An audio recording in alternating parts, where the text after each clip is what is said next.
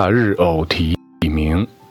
夏末灼日阳光下，在康乐家园，在迷人的花草丛中，有一片恬静的阴凉，温柔而潮湿，婉约而纯净。我醉了，痴迷，遐想，甚至把世界遗忘。